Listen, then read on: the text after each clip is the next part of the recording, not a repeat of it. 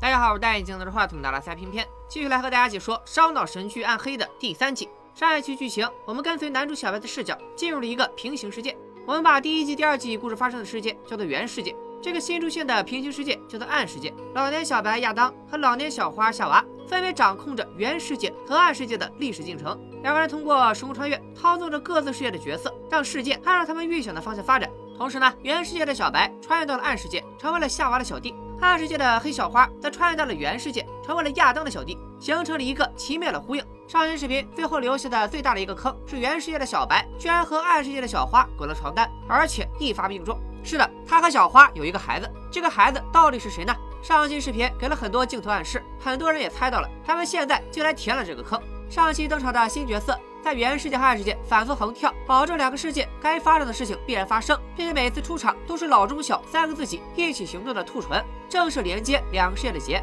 小白和小花的亲儿子，因为两个人在血缘上是近亲，所以他们的孩子是兔唇也是很合理的。这也就解释了为啥兔唇战斗力这么强，因为他和超人蝙蝠侠一样，妈妈都叫玛莎。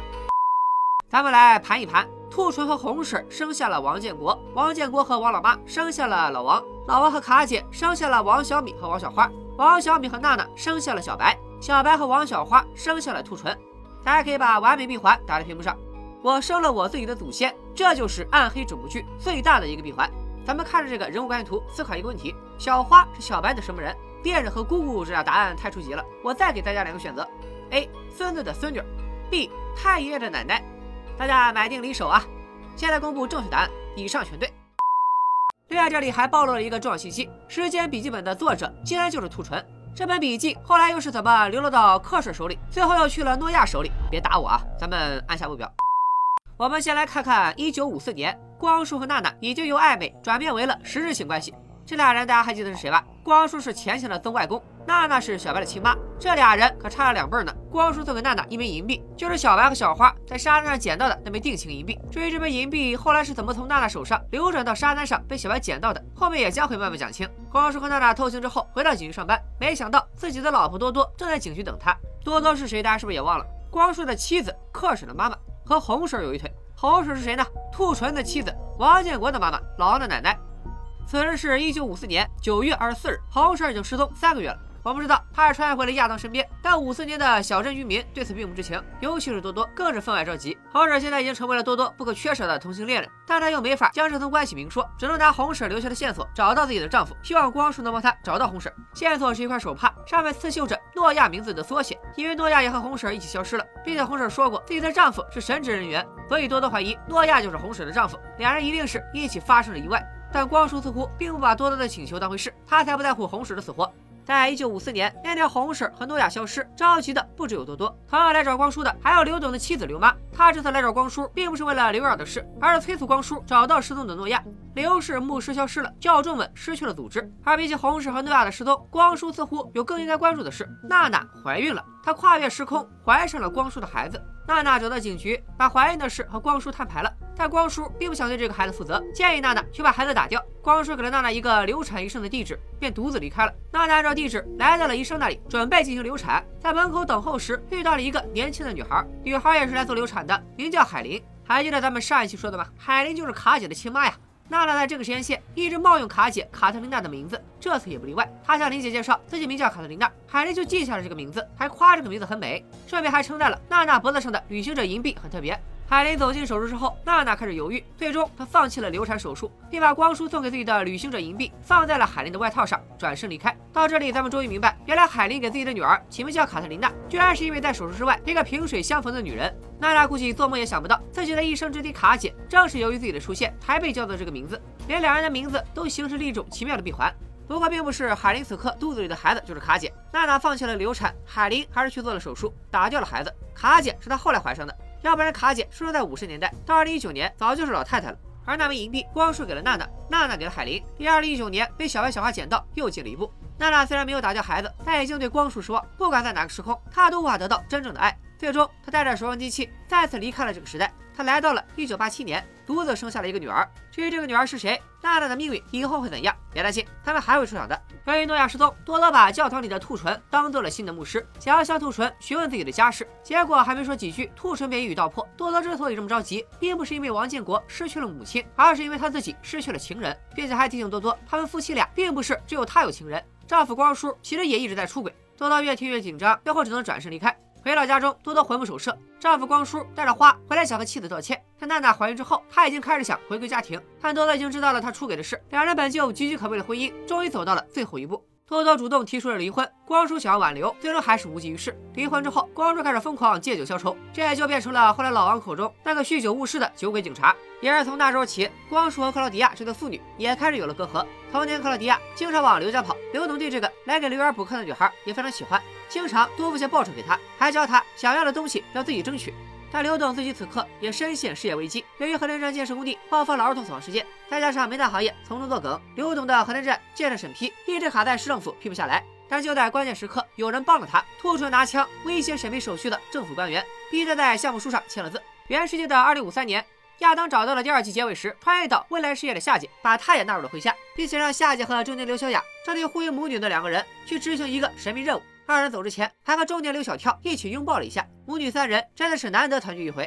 这俩女人执行的到底是啥任务？看了后面的剧情，你们应该就猜到了。猜不到，我会在下期大结局的时候公布。紧接着，亚当还派了中年的王长毛和刘小跳去执行另一个神秘任务。这个任务有啥呢？不用拖到下一期，本期视频的最后就会揭秘。时间往前倒流，在原世界的一九八七年，卡姐正在安排把老王带出精神病院的计划。他的爸爸海林是精神病院的护士。卡姐记得海林当年是下午五点换班，他手里有钥匙卡，并且每天总是走同一条路。卡姐告诉老王，晚上十点在门口等他，他一定回来救老王。到时候他们一起把王小米带回去。到了下午，卡姐一路跟踪母亲海林，到了湖边那片树林，海林发现了卡姐在跟踪，回头冲他怒吼，质问他为什么要跟踪自己。卡姐则直接掏出刀子，逼海林交出钥匙卡。扭打之间，卡姐下意识的叫了一声“妈妈”。这句突如其来的“妈妈”吓得海林拔腿就跑。两人跑到了湖边，再次搏斗了起来。海林把卡姐按倒在地。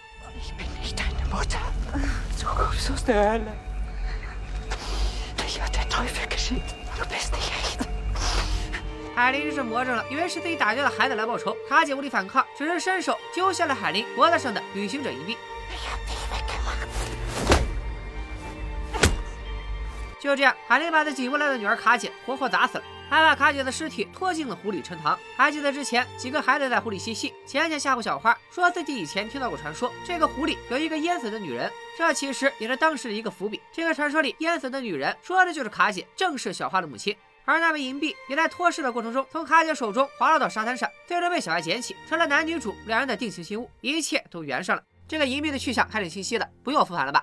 杀了人的海林慌张的回到了家。这时，家里还有年轻时的卡姐。卡姐上前询问母亲的伤势，却被海林反过头泄愤似的一顿暴打，还说他配不上自己给他取的名字，早知道应该把他也一起打掉。而老王在精神病院苦苦等待，最终也没能等来救他的卡姐。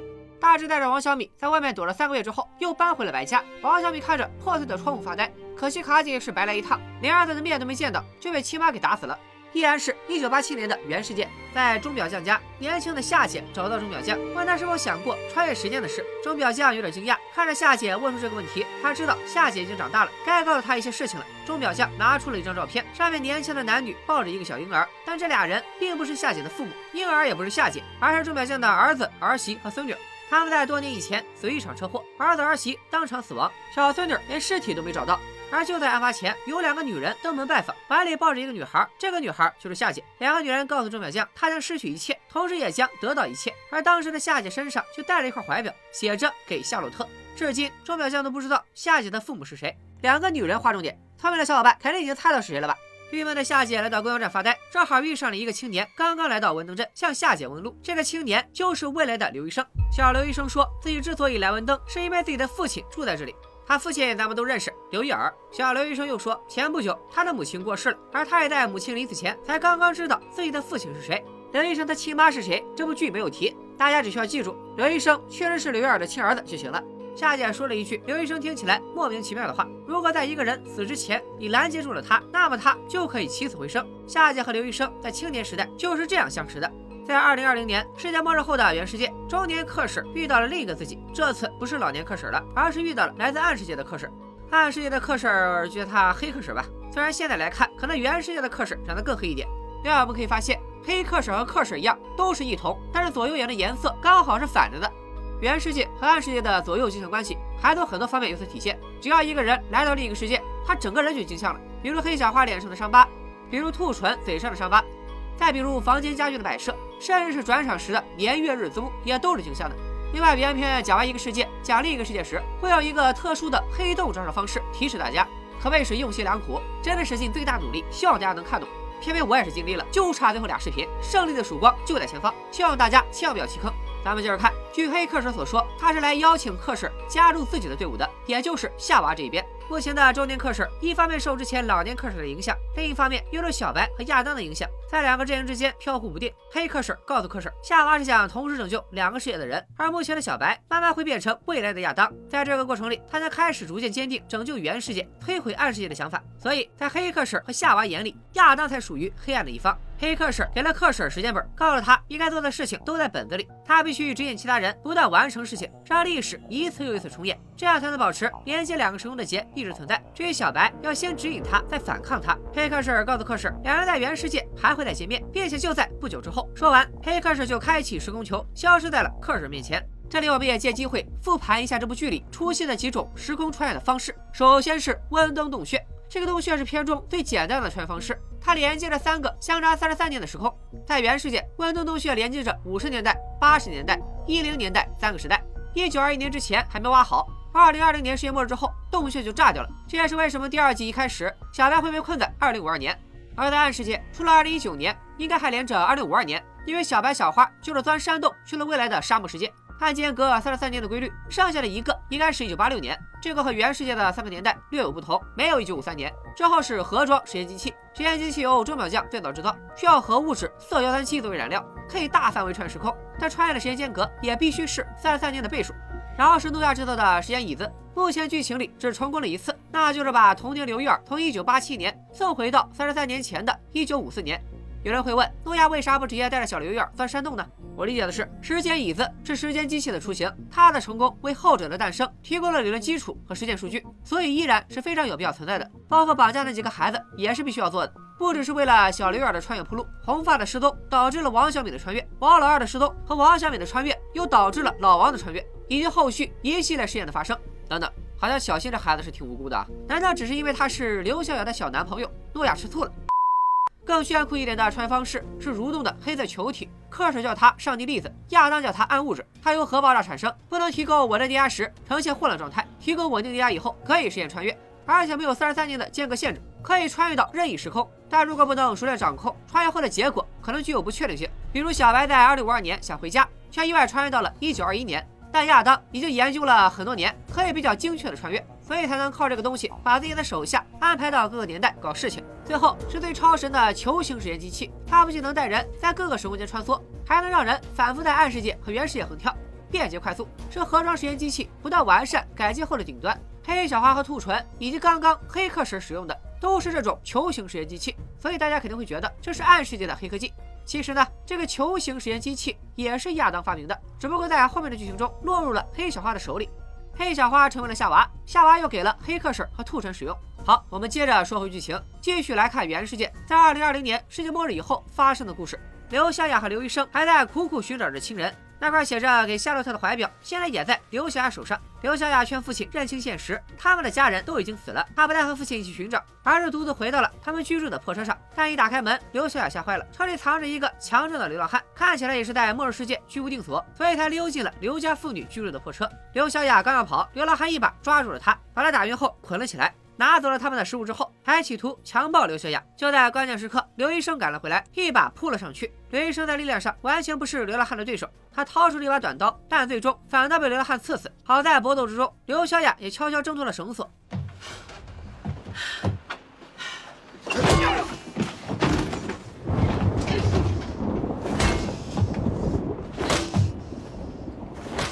但是流浪汉倒了，自己的父亲刘医生也已经救不过来了。刘医生死了，这也应了青年诺亚之前的预言。看来一切都仍然在按照历史发生。孤独无助的刘小雅也和青年诺亚再次相遇了。另外，这个流浪汉，明明乍一看还以为是红发他爸，长得实在是太像了。后来二刷发现尸体照片里出现过红发的父亲，所以这个流浪汉确实是一个新出现的路人甲。接下来，让我们来看看平行时空的暗世界都发生了什么。实验室主时间线：二零一九年。上集说到，刘玉儿来警局自首。承认自己杀了在刘家地下室出现的孩子，而夏姐在地下室发现了一枚拴红绳的硬币。这集夏姐继续查案，她知道公公刘一儿三十三年前就在核电站工作，于是找到亚历山大，想跟他要核电站一九八六年的轮班表。而轮班表上显示，在王老二失踪的当天，正是刘一儿在核电站当班，他六点下班，而在六点二十，王老二就失踪了。再结合那枚硬币以及刘一儿的自首行为，刘一儿谋杀男孩的嫌疑很大。暗世界里，小白和小花的探索也还在继续。小白要带着小花冲进核电站，他们今天的任务是偷走核废料桶，阻止他们被打开。大花说过，只有这样才能阻止世界末日。这里有一个细节，小白用钢丝钳剪开了核电站的铁丝护栏，让两个人钻了过去。小白顺利通过，而小花在钻过铁丝网的时候，却不小心刮破了脸，伤口就在眼角下方。而那个带小白来暗世界的黑小花也有同样的伤疤。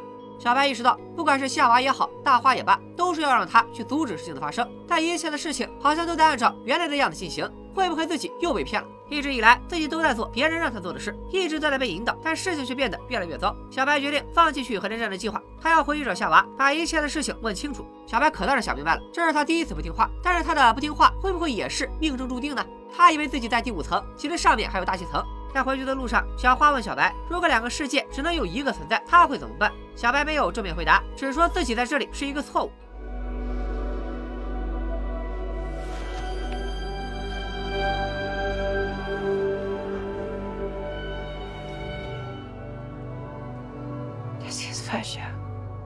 同志们，再次和原世界呼应上了。第一季，小白刚得知自己爱上了姑姑，一直躲着小花那会儿，两人也发生过刚才的一幕。白花两人再次来到了夏娃的人物树面前。面对夏娃，小白指责他欺骗了自己。他说他能救两个世界，实际上只能救一个，并且说自己要回到自己的世界。而夏娃则不理会他的话，反而告诉小白，他被带到暗世界的任务已经完成了。小白蒙圈了，我还啥也没干呢。不，你干了，你姑姑。话音刚落，大花和一个有刀疤的黑小花从房间里走了出来。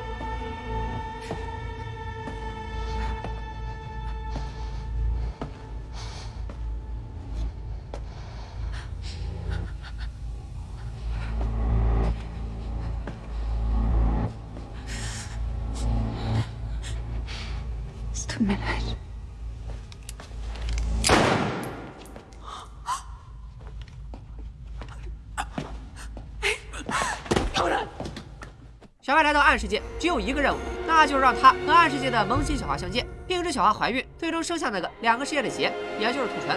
合着就是抓小白来播种的呗，干完活就可以卸磨杀驴了。但这一切，小花都还看不懂，她甚至不明白那个脸上有刀疤的未来自己是怎么回事。也不怪他，你要是面前站着一共三个未来的自己，你也蒙圈。面对小白的死，小花无力地说着：“我答应你会将一切归位。”这句话当时在原世界，小花被亚当打死的时候，小白也说过。如今到了暗世界，小白反而被夏娃给弄死了。两个世界确实在以某种精神的方式重复着。但是奇了怪了，小白要是在这里就死了，那大白和亚当又是从哪来的呢？我们稍微的按下，在这期视频的最后，我一定给你们一个答案。在暗世界，世界末日当天，小花回到了家中。她向王长毛疾呼：“世界末日是真的，那些核电站的废料桶会在今天爆炸。”但是王长毛完全不信他的话，只是觉得他在胡说八道。钱钱家里，钱爸亚历山大告诉钱钱，有人在勒索他，并且还坦白了自己杀人的事，以及自己并不叫亚历山大。钱钱一时有点接受不了，但是毕竟对方是自己的父亲，钱钱也无可奈何。而在王家，夏姐来找老王，告诉老王硬币比对结果出来了。意外的是，夏姐在刘家地下室里捡到的硬币和刘玉儿身上一直佩戴的硬币，不仅款式相同，连划痕细节也都一模一样。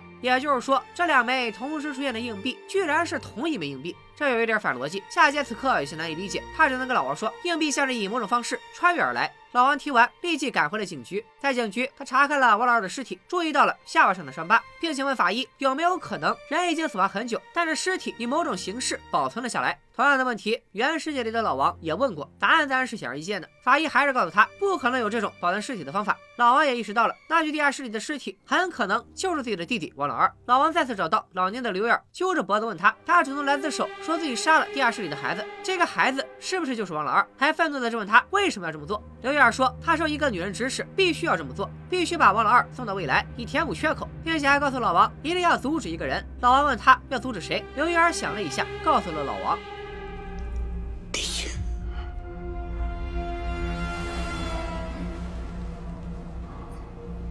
老王听完，放走了刘玉儿，但同时自己也悄悄跟了上去。他一路尾随，跟着刘玉儿来到了温登洞穴。和原世界里一样，他进入洞穴之前打电话留言给夏姐，告诉他刘玉儿杀死的就是自己的弟弟王老二。上期好多人问王小米没有穿越，老王不需要找儿子，为啥还会穿越把刘玉儿打了？其实很简单，儿子虽然不用找了，亲弟弟还是要救一救的。而且和原世界的老王走错了路，去了一九五三年不同，暗世界的老王直接穿到了王老二失踪的一九八六年，遇到了中年的刘玉儿。老王问了一句：“我老弟是不是被你绑在地下室？”刘玉儿一听，立马慌了。争执之间，老王抄起石块砸瞎了刘玉儿的一只眼睛，然后把他拖进了刘家地下室。这里我们可以发现，暗世界地下室的墙纸并不是原世界的蓝色，而是黄色的。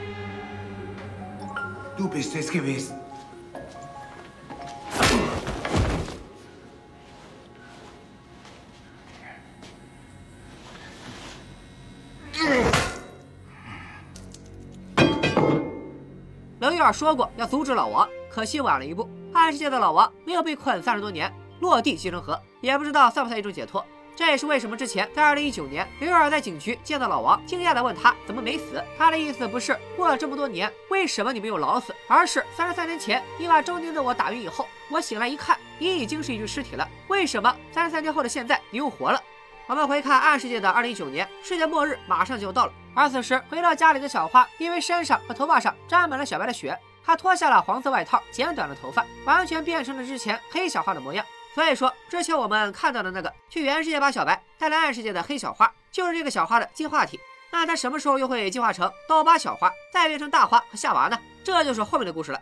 小花剪完头发离开了家，来到了浅浅家。她告诉浅浅，三十三年前核电站爆发了一起事故，某种奇怪的物质在事故中形成了。是浅浅的父亲亚历山大掩盖了一切。一直以来，那种物质都是与世界末日关联。他必须和亚历山大谈一谈。小花也不管浅浅信不信，给浅浅详细的讲了所有的穿越经历，并且包括世界末日的事。他现在只有一个目的，就是阻止亚历山大打开那些核废料桶。前天打电话给父亲，但由于父子俩刚才的交流，亚历山大想了一下，并没有接起电话，反而是把电话打给了夏姐，叫夏姐来核电站一趟，他有东西要给夏姐看。钱钱见父亲不接电话，直接骑车带着小花冲向了核电站。但就在路上，两个人走出来，拦住了他们的去路。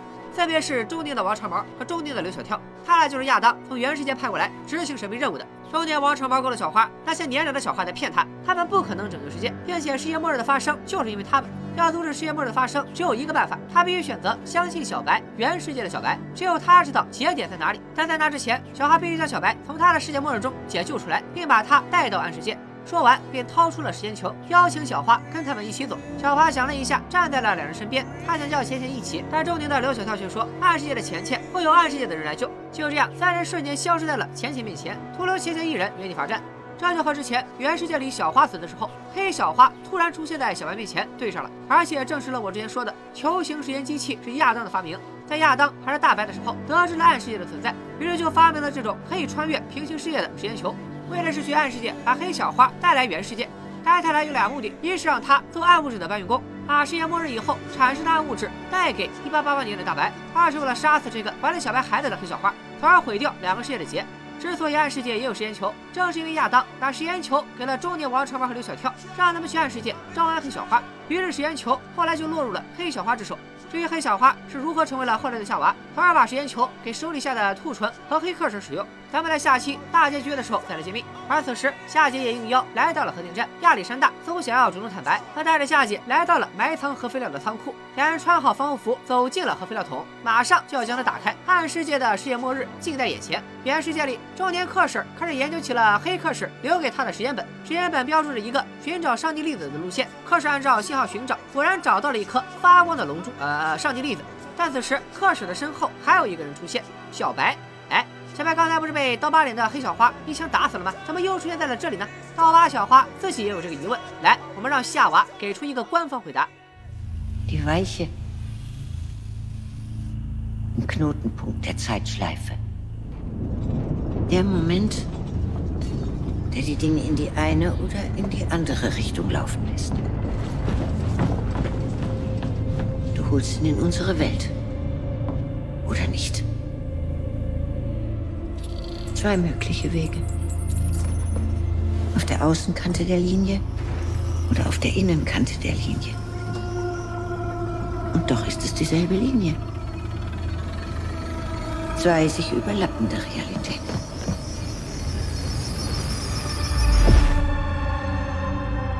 Auf einem der Wege stirbt er, auf dem anderen nicht. 也就是说，世界末日和爆炸发生的那一刻，时间被扭曲了，小白分裂成了俩。黑小白被黑小花带去了暗世界，经历了一番冒险，还播下了一颗种子，最后被一枪打死，死在了暗世界。B 小白则在世界末日的爆炸前躲进了地下室里，他没有和黑小花去暗世界，而是一直留在了原世界。最终成长为了大白以及后来的亚当。这就是为什么上期视频大白会说自己从来没有去过暗世界，也从来没有见过黑小花。因为 A 小白和 B 小白在世界末日那个节点之后，分别存在于两个世界，他们彼此是没有见过面的，或者说是不可能见过面的。因为正是这次主角的分裂，还导致分裂出了两个平行世界。小白，准确的说应该是 B 小白，告诉克什，上帝粒子现在还没熟呢，如果他能知道所有装置的原理，就能穿越时空。克什告诉小白，他知道核电站里的物质是什么，他可以帮小白启动机器，让他救下小花。其实这里克什只是听从了暗世界黑克什的命令，先指引小白，等小白成长为亚当以后在反抗小白。原世界的末日时空，从一八八八年穿越回来的黑小花，不仅没有利用亚当达到自己的目的，反而被亚当囚禁了起来。刀疤妹拿着枪逼黑小花脱下衣服，黑小花问他为什么这么听亚当的话，刀疤妹告诉他，被选中的几个人必须要填补缺口，这样小花和亚当才能找到来这里的路。刀疤妹和亚当到底是啥关系？为啥这么听话呢？这个伏笔我们也只能到下一期再揭秘。但是我可以把关。于刀疤妹的故事提前透露一部分，她的故事和前期有关。一八九零年，大白利用黑小花留下的一点点核物质，启动了上帝粒子时空机。但在启动的过程中，他不断被机器产生的电弧击中，启动实验也一次又一次的失败。正是因为这样不断操作机器，大白的身体才逐渐击伤，最终变成了亚当的模样。实验机器启动失败，队伍里也出现了分歧。大白把钱钱他们带来这个世界，告诉他们一定会有出路，一定可以阻止世界末日。但两年过去了，所有人都被困在了这里，一切都没有进展。钱钱的心态也渐渐产生了变化，他开始不再信任大白，觉得大白根本不想回去，也不想阻止世界末日。而大白的目的则远不止阻止世界末日而已，他希望时间通道重新作用，最终找到一切事件的起源，找到他，毁了他，一切由他产生的事就都结束了。那时，这个世界就是天堂。钱钱不想听他什么天堂之类的鬼话，他只想回到自己的时空。钱钱顶着雨离开了工厂，来到了森林里。在这里，他偶遇了刚刚被亚当设计好穿越回来的刀疤妹。钱钱不知道这也是时空计划中的一部分，只觉得这是一个普通的乡间女孩。两人一见钟情，从此相恋。时间继续往后过了十四年，也就是一九零四年，钱钱已经与刀疤妹结婚，并且生下了一个孩子。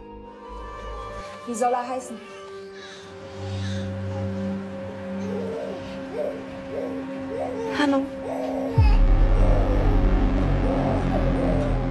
这个汉诺不是别人，正是未来的诺亚。没错，诺亚居然是钱钱的亲儿子。这也就是为什么第一季的时候，诺亚来到二零一九年找的第一个人就是钱钱。第一季的时候，还以为钱钱是需要被诺亚牵着走的菜鸡，可没想到人家是他亲爹。这么说来，诺亚既是刘家的祖先，又是钱家的后代，刘钱两家原来是亲戚。哦，对了，回想一下第二季的开头，青年诺亚一锄头劈死了中年钱钱，那不就是熟人亲爹？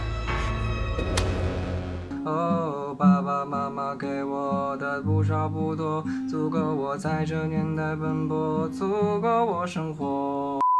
一九一零年，刀疤妹再次生产，这次虽然生下了一个女婴，但自己也难产而死。临死前，刀疤妹交代要给孩子起名叫艾格尼斯。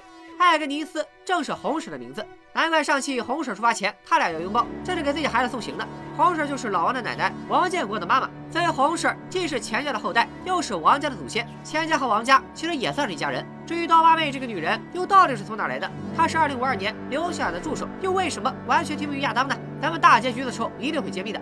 暗世界世界末日的前一个小时，夏娃也与他这样的成员站在一起。大花、小花、中年钱钱、黑客婶、光野和大小诺亚。这里我们注意到，原世界亚当的小弟是王长毛和刘小跳，而暗世界夏娃的小弟则成了钱钱。另外，在原世界，光野并不是时空穿越者，但在暗世界，他也成了夏娃阵营的一员。原世界的大白一直在反抗亚当，暗世界的大花却早早加入了夏娃的麾下。这也再一次说明了原世界与暗世界时空发展间细微的差距。世界末日马上就要来了，夏娃也做了最后的战略部署。夏娃组织的目的就是要守护两个时空之间的结，让一切都重新发生，永远的循环下去。这样，现在的夏娃和所有因时空穿越产生的生命分支才能继续存在，继续存活。说完，他便启动了能量机器。而在亚当的世界，此时同样是关键时刻。黑小花被亚当绑在能量球下面，接着黑小花疯狂哭喊，亚当也不为所动。他的一切布置都是为了这一天，他让一切重演，为的就是此刻能与黑小花再次相遇，并在此时杀了他肚子里的孩子。彻底摧毁两个世界的结。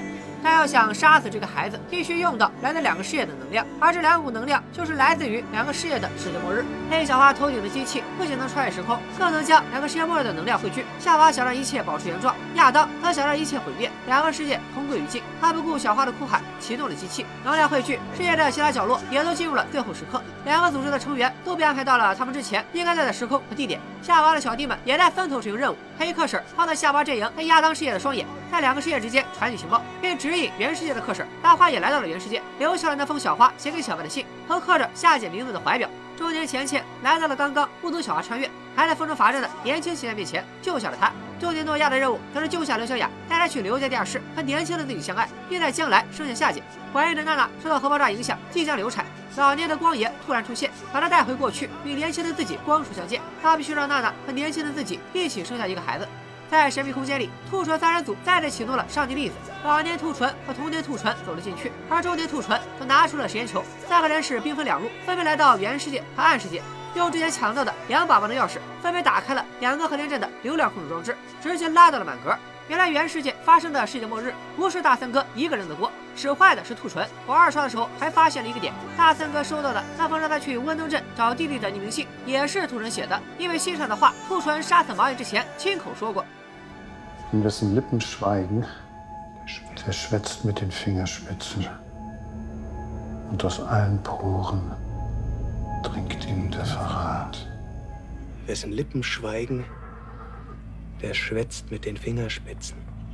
是阿兰普恩，Drained in the Farad 原世界毁灭的罪魁祸首是兔唇，强行挖坑的大三哥只是一条导火索，而暗世界世界末日的导火索则是亚历山大自己。他在夏姐面前打开了核废料桶，黑色的核废料再次开始汇聚成能量球。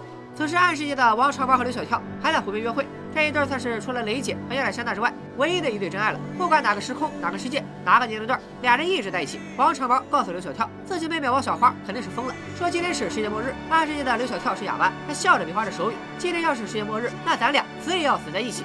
原世界的末日时空，一道的光电开始凝结，劈向了黑小花的头。黑小花整个人陷入了能量的漩涡之中。